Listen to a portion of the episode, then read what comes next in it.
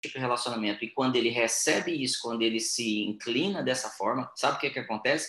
Deus muda ele de usurpador para príncipe, que essa é a tradução de Israel, né? Príncipe de Deus. Agora ele chegou, a, agora ele começa a olhar o desafio dele. Ele chega numa situação em que a, a, o risco de vida com o irmão dele já não é mais importante. Ele começa agora a viver o que Paulo estava vivendo. Ele me amou e se entregou por mim, mesmo antes de Jesus ter ter morrido. Ele recebe misericórdia e graça de Deus ali no Velho Testamento.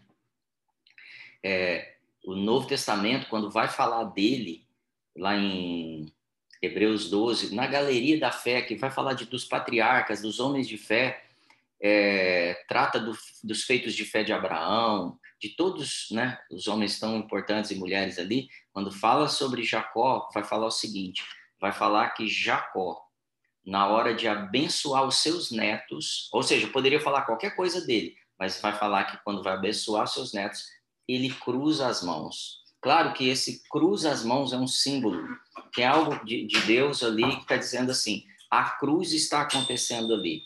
E aquele, por que, que, é, que é, esse é um símbolo da cruz? Porque aquele que não merecia a bênção, agora recebe a bênção. Por que, estou dizendo isso? Porque normalmente a gente não recebe que ele me amou e se entregou por mim, porque a gente começa a pensar que a gente não merece, e não merece mesmo. Mas mesmo assim, ele se entregou por mim e por você.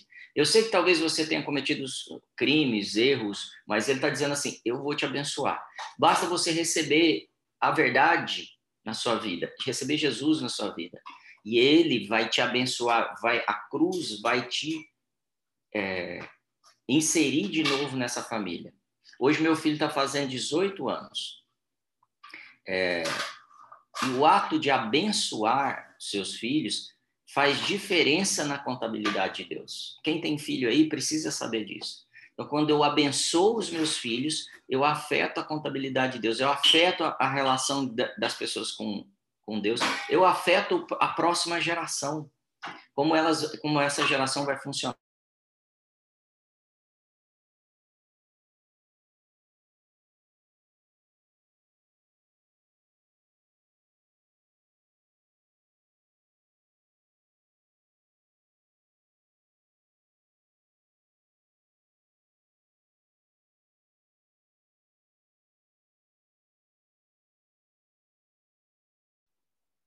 Caiu a conexão.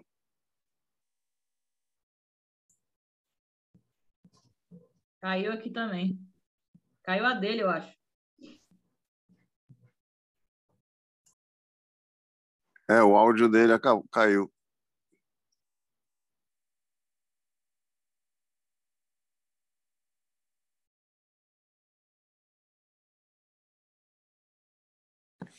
Eu já mandei uma mensagem aqui para ele só para. Né?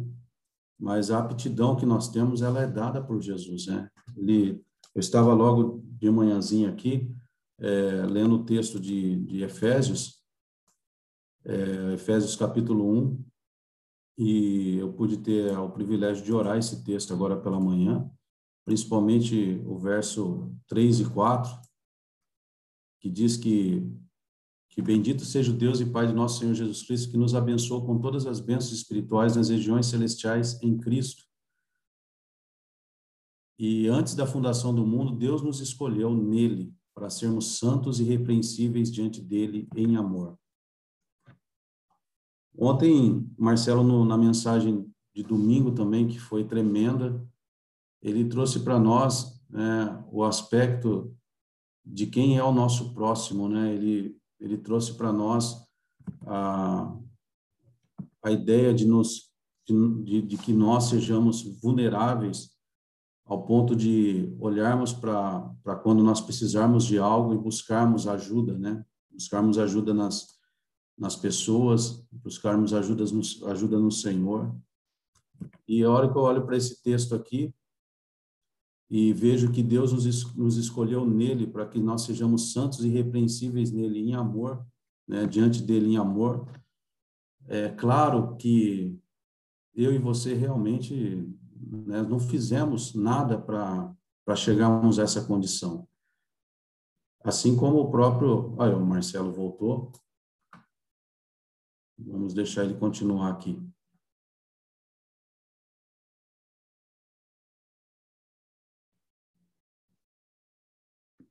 Bom dia, pessoal.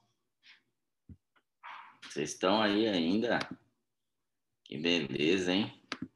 Desculpa, caiu a energia aqui em casa e derrubou tudo. Dá um oi aí só para vocês saber se vocês estão me ouvindo. Estamos aqui. Estamos aqui. Ô, oh, povo firme. Estamos aqui. Bora, pastor. Ninguém dormiu. Bom dia, bom dia, gente do, do Instagram. Caiu a energia aqui, tá? Já já eu, eu comento mais. Vamos retomar aqui. Estava falando para vocês que meu filho faz 18 anos. Eu sei que o Gide estava retomando aí, né? Que a gente fez. Muito bom, viu, Gide, Isa? Obrigado por estarem cuidando aí. É, e isso é extremamente importante. O ato de abençoar os nossos filhos, de, de afetar a próxima geração, né? Isso é, é importante para a sociedade, isso é importante para o reino de Deus. É, em Hebreus 11, 20 diz que pela fé Isaac abençoou Jacó e Esaú é, com respeito ao futuro deles. Abençoou seus filhos a respeito do futuro deles. Então, hoje, como aniversário do meu filho, isso também vem muito à tona. É um tempo de eu abençoar os meus filhos e afetar o futuro deles. É, Isaac é lembrado no Novo Testamento, é destacado pela bênção que deu também para o seu filho. Ou seja, tem tão pouco espaço para escrever na Bíblia e a Bíblia vem relatar de pais que abençoaram seus filhos.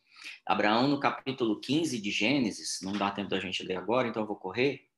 Ele pergunta para Deus: Senhor, o que o Senhor me dará, visto que não tenho filhos?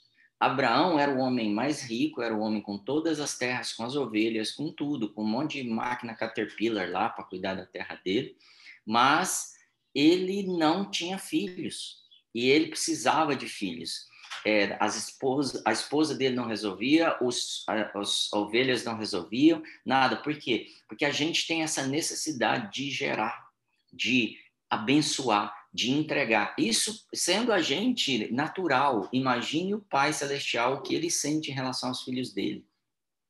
É, coisas materiais ou entregas, coisas que ele possa conquistar, ou seja, o universo inteiro que Deus tem, não supre isso que ele sente para os seus filhos. É, isso é algo que vem dele e hoje está no nosso coração. Esse desejo de abençoar os nossos filhos vem do Pai, independente dos erros dos nossos filhos, independente de que eles esqueçam de coisas importantes para a gente, é, é, esse é um desejo que o Pai colocou no nosso coração. E ele tem isso com Jesus, seu filho, também.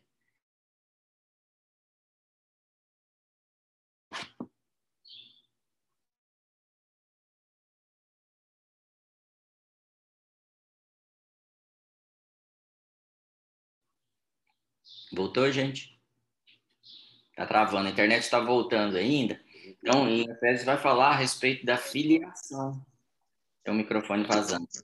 E ele busca é, em seus filhos a natureza do, da, a sua natureza, a natureza do pai. O pai é abençoador, o pai é misericordioso. É, pense que Deus já era suprido pelos seus servos, miríades de anjos.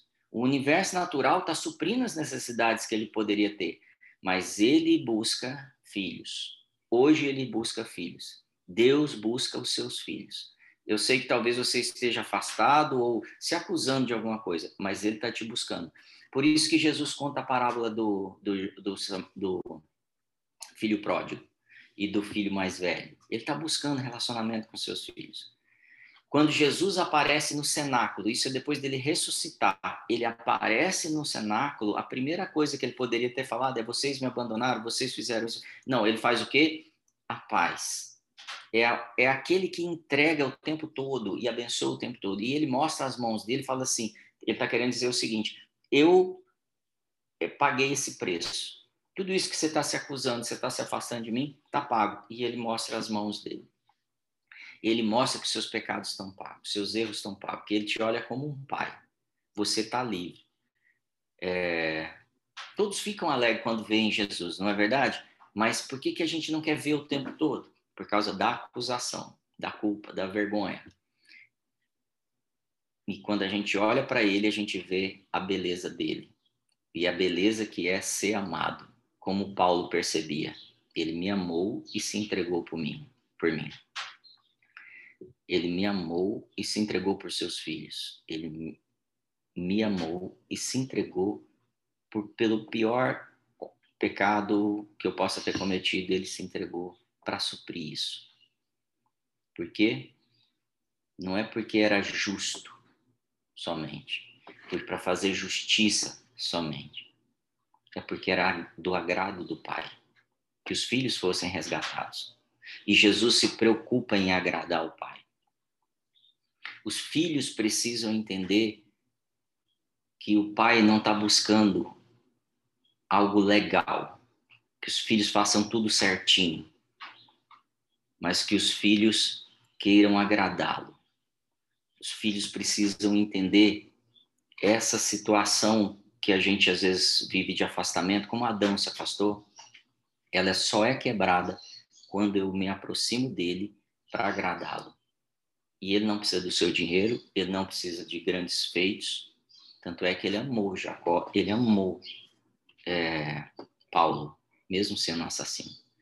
Esses dias de lockdown, no dia do meu aniversário, em, em, poucos dias antes, ou bem no dia, começou o lockdown, fechou tudo em Ribeirão, e era meu aniversário, e eu não ganhei presente, porque estava tudo fechado, as lojas fechadas, não sei o que lá. E aí, mais ou menos um mês depois, quando as coisas estavam abrindo, eu estava numa loja com a Sara e ela viu olhando uma bermuda. Sara é minha filha, para quem não sabe. E aí, a gente voltou para casa. No outro dia, ela foi meio escondida e comprou essa bermuda e me deu. Por que, que ela. Ela poderia ter comprado qualquer coisa naquele, em qualquer momento, mas o que ela quis foi me agradar. E isso vale mais do que a bermuda. O sentimento de saber que alguém estava ali, que o seu filho ou sua filha foi fazer algo para te agradar, é muito maior isso marca muito mais do que você ganhar 10 bermudas. Isso te. A Gazela está falando que ela também deu junto. Isso marca mais do que qualquer coisa material. É o ato de eu parei para fazer isso. É... Jesus está esperando isso da gente também. Sabe por, por, como eu creio nisso? Porque sem fé é possível agradar a Deus. E eu só me aproximo dele se eu creio nele. Se eu creio que o que ele faz não é só para cumprir justiça e, e, legalismo, e sim para me aproximar dele. E ele sabe o que agrada o Pai. Jesus sabe. E eu andando com ele aprendo como agradar o Pai. Jesus é visto pelo Pai como aquele que agrada. Depois do batismo de Jesus, os céus são abertos e vem o Espírito Santo como uma pomba e permanece nele. E uma voz do céu diz o seguinte: Esse é o fi meu filho amado em quem tenho prazer. É, são poucas vezes que o céu é aberto e Deus fala abertamente e todos ouvem. Mas quando ele fala, ele fala assim: a coisa que eu busco é que os meus filhos tenham prazer em mim e eu tenha prazer neles. Que a gente tenha essa relação. Eu preciso me aproximar do Pai para agradá-lo. Isso me salva, mas isso também me salva da amargura, da, da vergonha, da culpa, de não perdoar e de não ser, não me perdoar também, não perdoar as pessoas e não me perdoar. Então essa semana nós nos enche, nós encheremos o coração do Pai. Eu quero te desafiar isso. Quero fazer um sprint de uma semana da gente preocupado em como agradar o coração do Pai. Não é não é coisa material, mas pode ser. Pode ser que fazer algo para alguém seja o que vai agradar o coração do Pai. Pode ser que você tirar mais tempo com o Senhor agrade o coração do Pai. Pode ser que cantar uma canção agrade o coração do Pai. Mas eu tenho certeza de uma coisa: na hora que você fizer algo pessoal, personalizado, como eu contei o caso da Sara, isso vai marcar o coração do Pai. Então comece pelo natural. Sabe como você começa? Se você tem seus pais, comece a pegue essa semana e busque entender mais ainda como agradar os seus pais. Se você não tem o seu pai natural, procure um, uma pessoa que represente isso. Uma pessoa que represente um pai e, e abençoe essa vida. Uma pessoa que já te abençoou. Pode ser até mais jovem que você. Alguém que tem representado o pai para algum, algum grupo de pessoas, que tem ajudado um grupo de crianças, jovens, não sei. Mas seja um, um, um aquele que vai agradar o coração de um pai para que aprendamos no natural como funcionar no mundo espiritual.